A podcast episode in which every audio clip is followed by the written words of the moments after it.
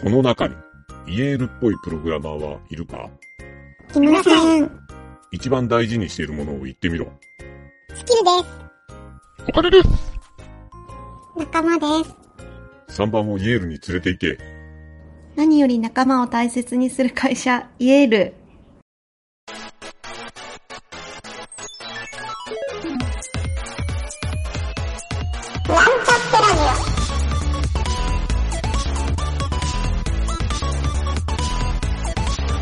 この番組は、プログラミング初心者の勉強に役立つ情報をお伝えする放送局です。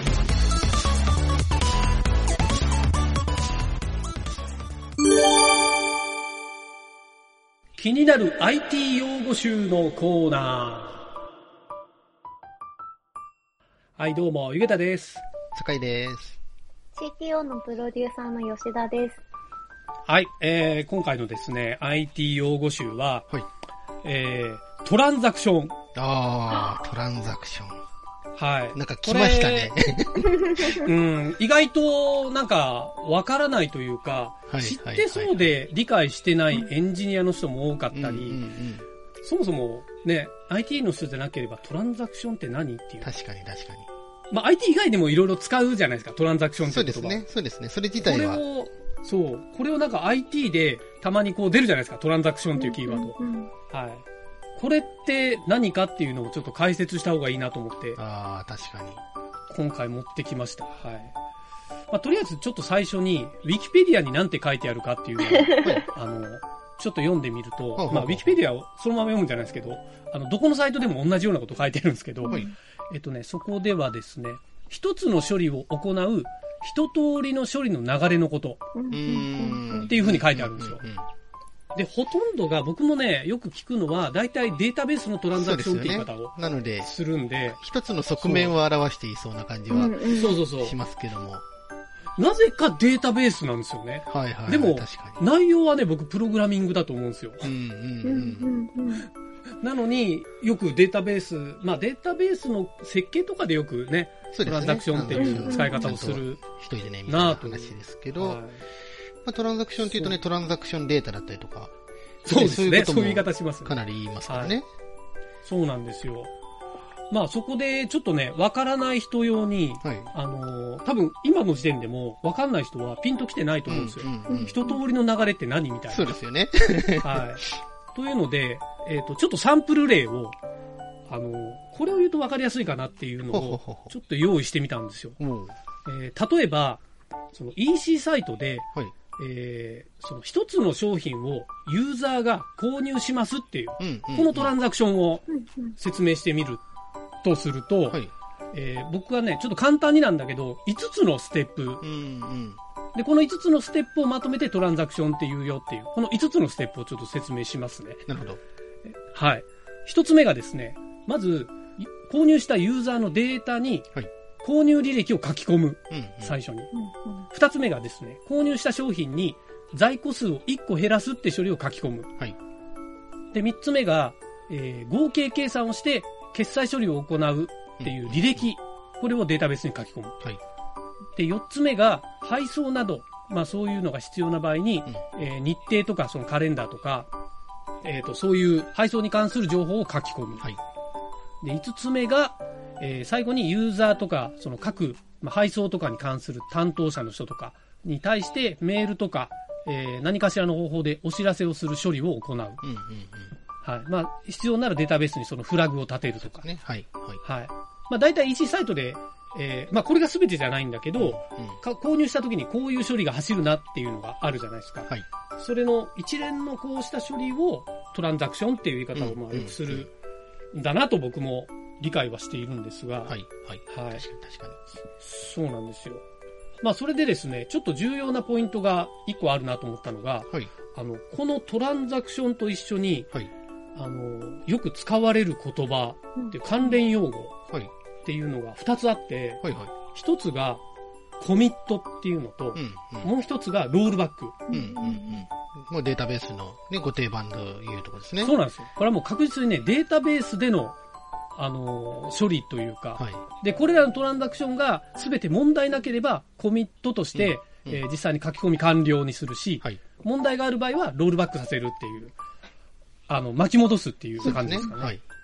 なので、このコミットロールバックもセットかなという。うんうん。確かに確かに。はい。で、このトランザクションって言葉、あの、まあ、さっきも言ったけど、すごい、使用設計の場面でよく使われるんじゃないかなとかはい。思うんですよ。はいはいはいまあ、。不具合が起こった時とかもよく使うんですけど。まあまあ、そうですね。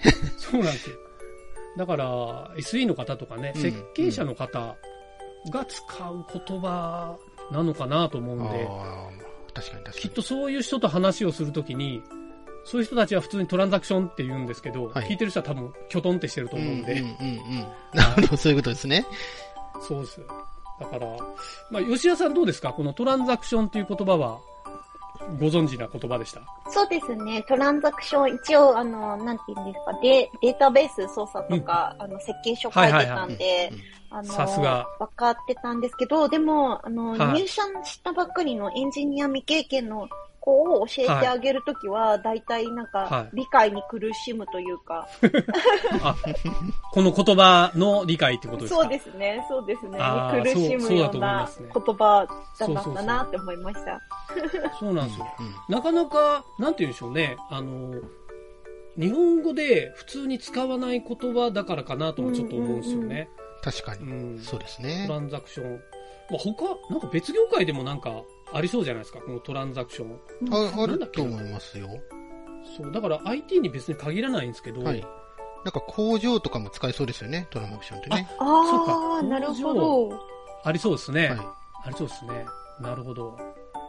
はいはいはい。まあ逆に言うとこのトランザクションってすごい使用設計で重要うん。っていうことは、このトランザクションがちゃんと設計できなかったら、うん確実にその開発現場炎上してしまうっていう。はいはいはい。そうですね。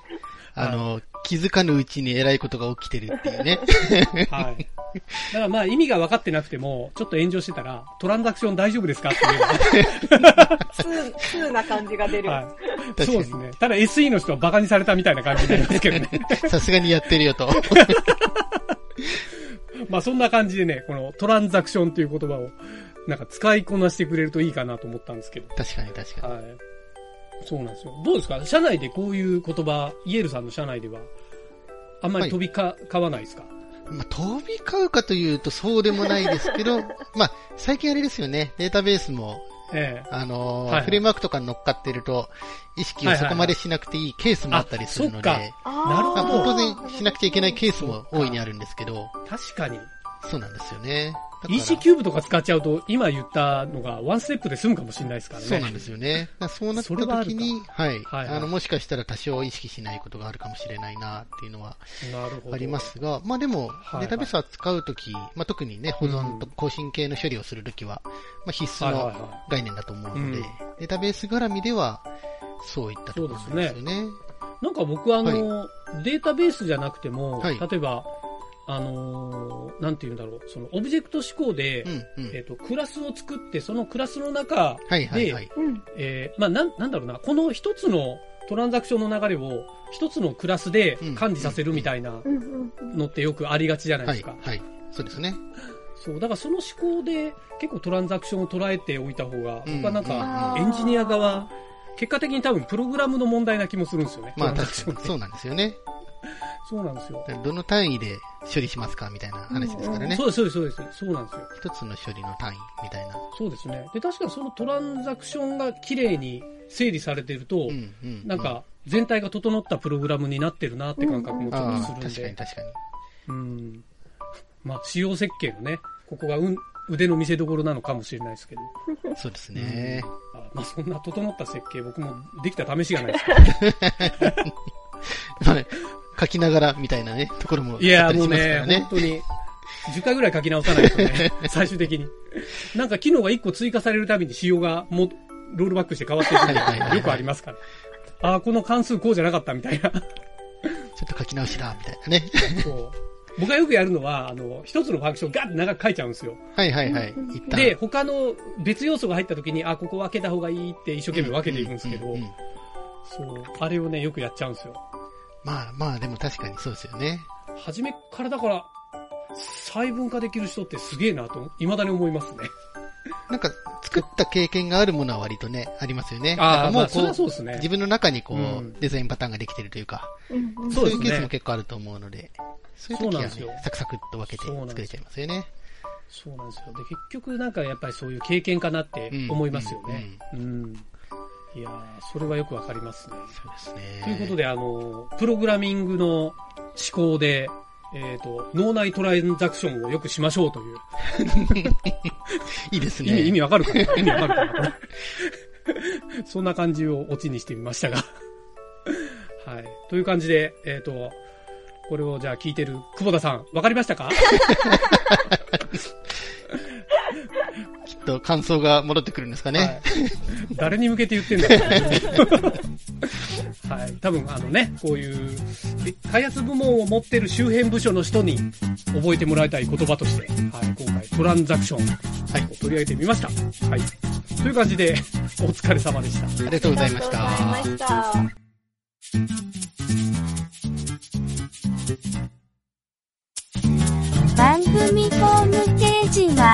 Https コロンスラッシュスラッシュミートドットマークスラッシュラジオです。